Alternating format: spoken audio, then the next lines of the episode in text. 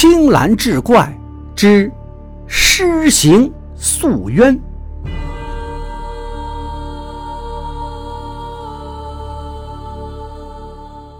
话说常州西乡有个顾某，一天从郊外回家途中，见天色已晚，就在一座古庙借宿。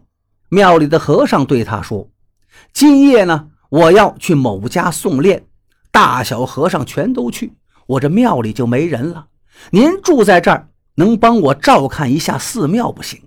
顾某自然是满口答应，关上庙门，熄灯睡觉。到了夜半三更，就听到有人撞门，声音很是急切。顾某大声喝道：“什么人？”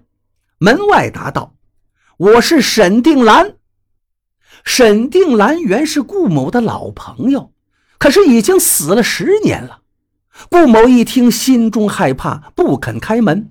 门外又叫道：“你别怕，我有事相托。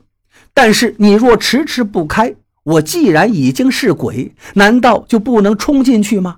所以叫你开门，是想按常规办事，讲一点朋友之交。”顾某一看没办法，便打开了门。这门刚一打开，通的一声，像是有个人跌倒在地上。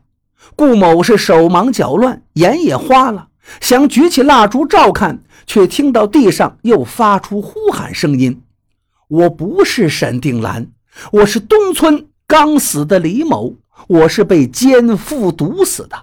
我之所以假托你的朋友沈定兰的名义，只是为了求你替我伸冤报仇啊！”顾某道：“我又不是当官的，如何替你伸冤呢？”那鬼道：“有我尸体上的伤为证，不信可验看。”顾某就问那鬼：“他的尸体在哪儿？”鬼道：“你把灯移过来就可看到。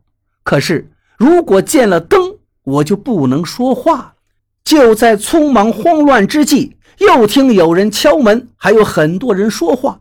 顾某赶紧开门，原来是和尚们都回来了。只见他们每个人都是一脸的慌张之色，说：“我们正在那家念经，替死人超度，忽然尸身不见了，所以大伙只好回来了。”顾某就把刚才发生的事告诉了一众和尚，和尚们一起举灯照看，发现了一具七窍流血的尸体委顿在地。第二天，顾某跟和尚们把此案报告了官府，终于为这死者。伸了冤。